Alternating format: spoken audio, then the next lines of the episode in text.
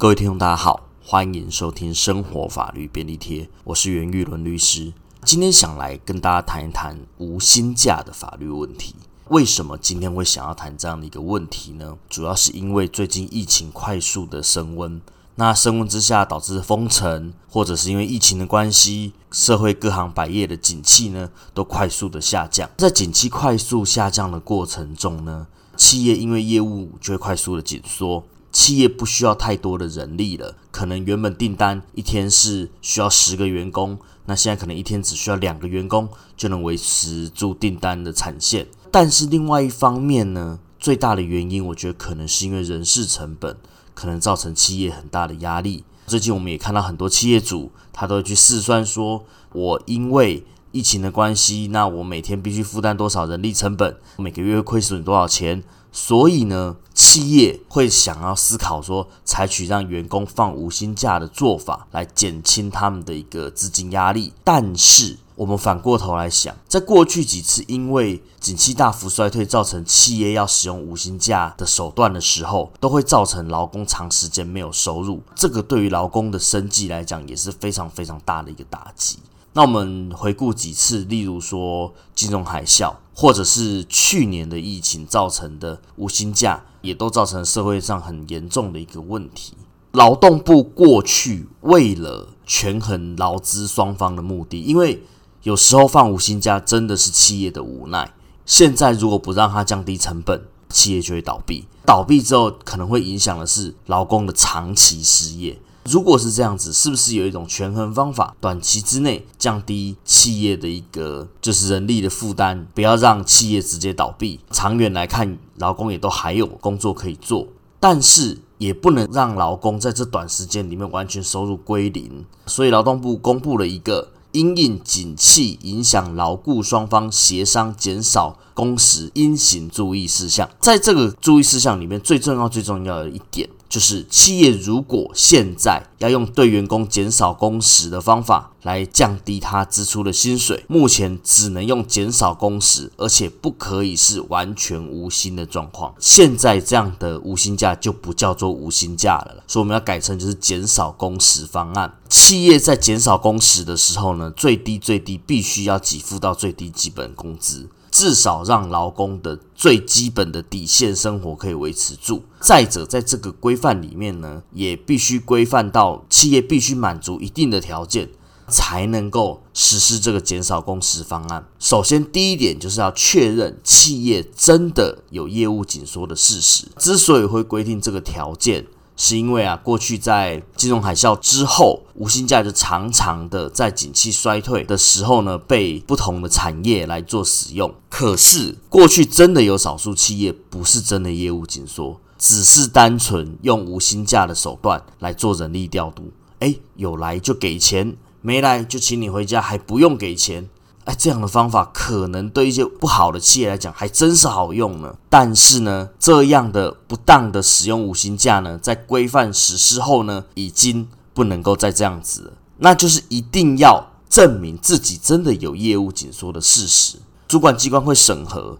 企业必须要提出说是因为景气真的严重到影响到我们企业的经营，例如说拿出去年、前年。跟现在的同期财报、那营收比对表等等的资料，那一定要具体的资料去说明，并不是说主观的。诶，我对景气预测说接下来很差了，我要赶快来实施无薪假，这并不是老板对于经济的一个预测，也不是企业经营失败的一个责任。例如说前年。去年营收跟现在也没有差多少，就是一直都很差。这如果一直都很差的时候，公司跟企业其实要思考的是，我们的生产是不是没有效率？我们是不是要转型？如果这时候请员工离开的话，就要老老实实的给资遣费。让老公可以有在转职的过程中还有一些钱可以用。首先，第一点就是一定要证明企业真的有业务紧缩的事实。第二点是，也是最重要，是要跟老公协商，并且经过老公的同意。双方必须签订协议书。有时候企业可能会因为就诶，我是雇主，片面的去要求说劳工你必须要接受我的无薪假的措施。可是劳工通常没有选择性。但是我们回过头来去讲劳基法的一个重点的时候，减少工资其实是工作条件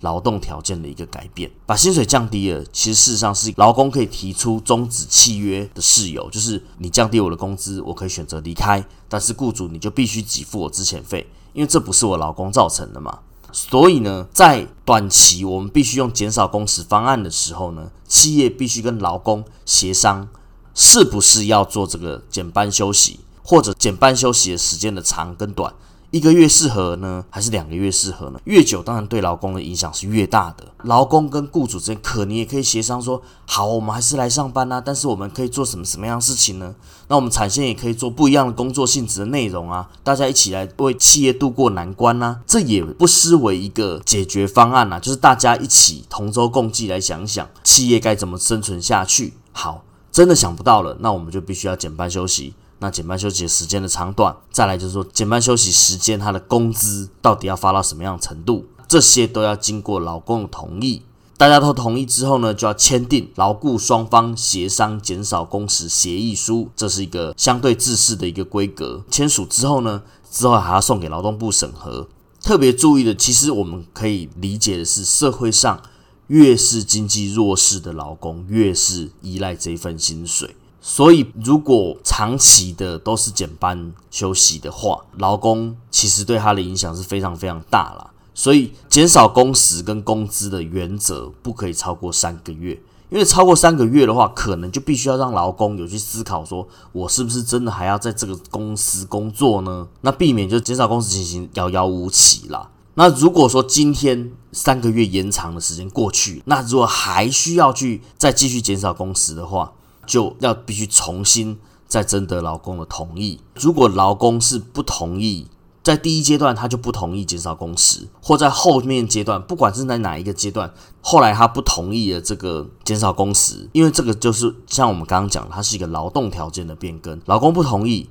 雇主也不可以强迫。那所以劳工这个时候就可以主张说，我们要终止劳动契约，并且雇主必须给予资遣费，让劳工有选择工作的一个自由。最后一个条件呢，就是说，雇主当要实施这样的减减少工时方案的时候，必须通报地方主管机关，就是县市政府的劳工局、劳工处，要减负什么东西？减负我们刚刚说的减少工时的协议书，必须填写通报表。还有就是我们刚刚说的，要把你真的是业务衰退的资料减负给主管机关去审核。为什么要这样子呢？其实要审核的目的就是说，有些企业真的是因为景气突然的不好，营收突然的下降，我们要保护这样的企业，就是说不要让它周转现金不够，然后就在这个时间就倒掉了，然后造成长期的失业。但是我们并没有要保护的是，其实一直经营都没有效率，然后营收都很差。那可能事实上，本来企业就要考虑是不是要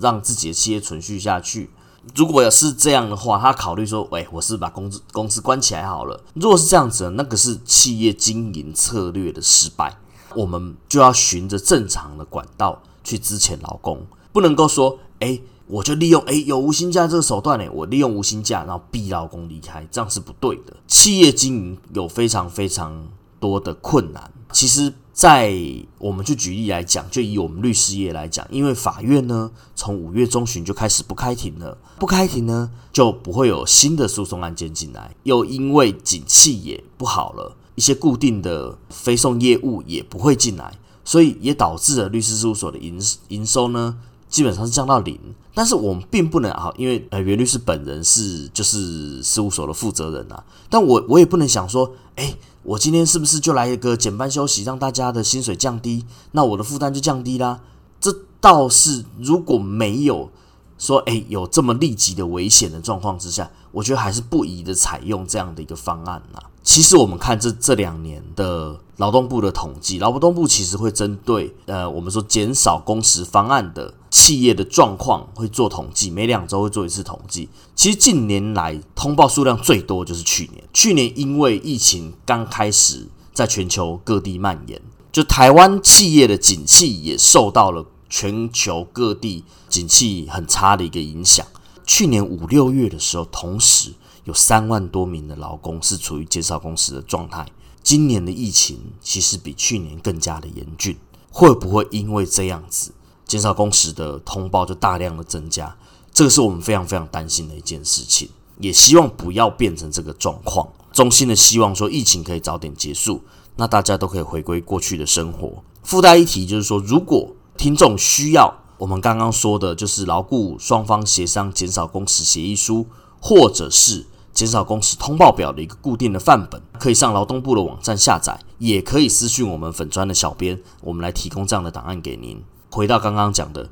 律师事务所暂时也因为法院停开，没有新的案件。那我们在这个过程中，我们也不考虑实施任何的，就是减薪的各项各项手段。我们就最近就是都在研究不同的法律的议题。那我们把过去我们想要了解的法律议题，我们挖得更深。企业如果再支撑得下去的状况的话，或许也可以考虑这样的方法，就是说把员工放到过去可能没有做过的事情，那改善生产的流程，或者是提高生产效率等等。过去在景气好的时候可能来不及做的事情，我们就利用这个时间，我们把它做起来，避免了劳工因为减少工时导致生计上出问题。不管是怎么样，企业跟劳工之间都必须去协调一个双方都能够接受，这不是双赢啊，这个是双方都不要受伤那么严重的一个危机处理方案。那以上的内容就像这样，那今天谢谢大家收听。